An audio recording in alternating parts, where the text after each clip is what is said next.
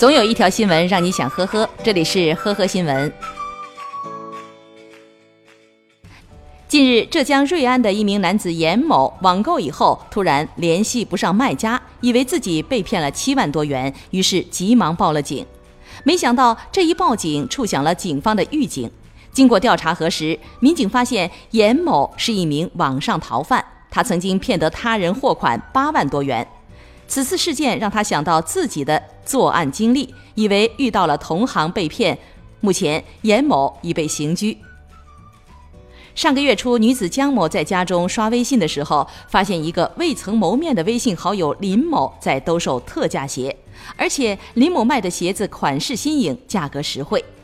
于是江某便好心的帮助林某，极力向自己的闺蜜推销，没想到效果非常好，短时间内江某就收到了三十多个订单，金额一万多元。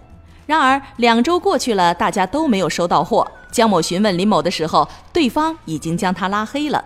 这个时候，江某才知道自己的好心办了坏事，把闺蜜们全都坑了。报警以后，派出所民警通过调查，最后在广东抓捕了林某。据了解，林某家住别墅，曾经有过做微商的经历，只是钱没赚到，还被人骗了四千元钱。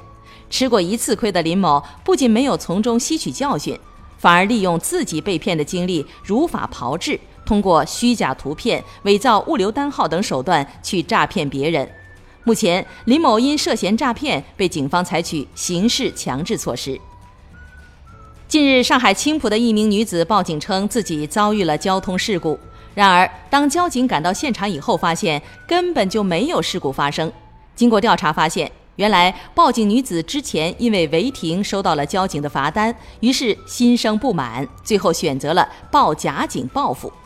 交警告知女子，如果有异议，可以申请行政复议或行政诉讼。但是女子不听劝阻，还辱骂交警，最终女子因谎报警情被行政拘留。去年底，贵州男子王某用辛苦打工攒下的九万元钱，喜提了一辆越野车，准备过个喜庆年。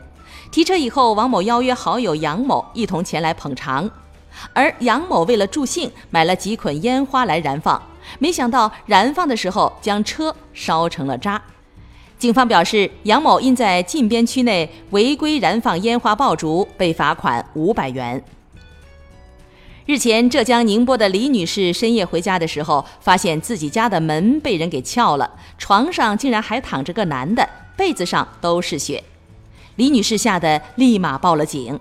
民警赶到现场，发现男子满身的酒味儿，而且耳朵还在流血。后来，民警了解到，原来男子当晚喝了半斤白酒，骑车回家的时候在路上摔伤。朋友把他送到医院的时候，他又迷迷糊糊的走了。最后来到离医院不远的李女士家，撬开门上床睡觉。目前，男子家人已经赔偿了李女士损失，双方已经和解。感谢收听今天的呵呵新闻，明天再见。